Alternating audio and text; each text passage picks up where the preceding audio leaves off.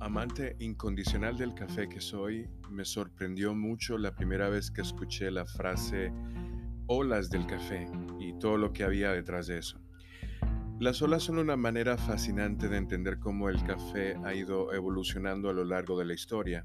Las olas del café se refieren en particular a un periodo de tiempo o a una etapa en la industria del café en concreto, donde han habido cambios importantes en la historia del café, del consumo, y que han sido necesarios para cambiar la tendencia precisamente tanto de la producción como de las personas que finalmente disfrutan del café. Estas etapas, se les llama olas, hacen alusión a importantes cambios a nivel mundial y también a cambios culturales generados a raíz del propio café. No solo están motivados por los consumidores, sino también por el cambio climático en dado caso o la historia misma del mundo en el caso de la época de las posguerras, cuando terminó, entonces el mundo se volvió más industrializado y eso obviamente afectó la manera en la que se producían muchas cosas, incluyendo el café.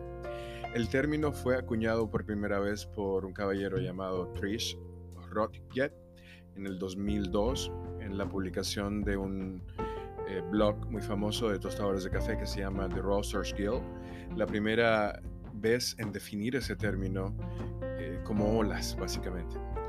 Al igual que otras divisiones históricas para medir etapas de tiempo, cada ola comienza con un gran cambio. Por ejemplo, así fue como el mundo cambió luego de la primera revolución industrial y volvió a cambiar luego de la segunda. La industria del café se transformó luego de cada una de estas tres olas. La, la época de las guerras, la época de la tecnología, el avance tecnológico, todo esto ha hecho que obviamente la producción de café o el consumo del café cambien. Implican cambios novedosos y también disruptivos.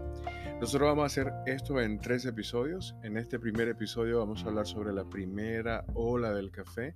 Vamos a hablar sobre a grandes rasgos qué fue eso.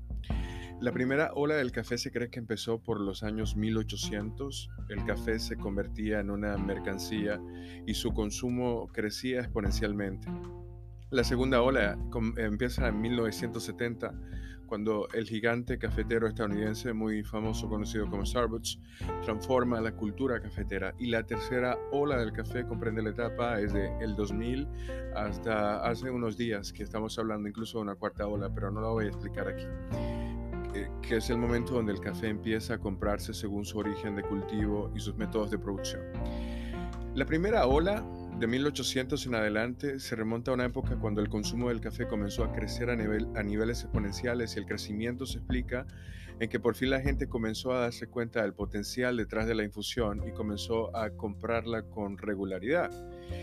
Y hay unos procesos históricos vinculados a la caída del Imperio Otomán que implicaron que el café tuviese tanto auge en Europa mientras el imperio duró pero con la caída del Imperio Otomano, entonces los europeos heredaron toda la cultura del café, no, no la extinguieron, sino que la continuaron y la trajeron también a América. El aumento de la demanda del café fue, por supuesto, percibido como un gran, una gran oportunidad por los empresarios cafeteros. El punto más importante de la, de la primera ola del café fue hacer del café un artículo básico, accesible y que pudiera encontrarse en todos los hogares. Así es como surgió el café instantáneo envasado al vacío. Sin embargo, en esta época, el origen de la planta y de la calidad del café no eran elementos tenidos en cuenta, sino que se optaba por esta bebida para obtener el subidón de energía que provoca la cafeína. Por suerte para nosotros, hoy en día ya sabemos cuántas tazas de café son recomendables para tomar por día, entre otras cosas, a partir del conocimiento del propio café. Dentro de las empresas más importantes dedicadas a la producción de café estaban Folgers, Maxwell House, Mr. Coffee, Nescafé, Hillbros Coffee, Santori Kato en el caso de China. Y la idea completa de la primera ola del café era basada en producir a mayores cantidades, o sea, no había ese concepto de calidad en el café. Y es lo que va a definir fundamentalmente el café de la primera ola.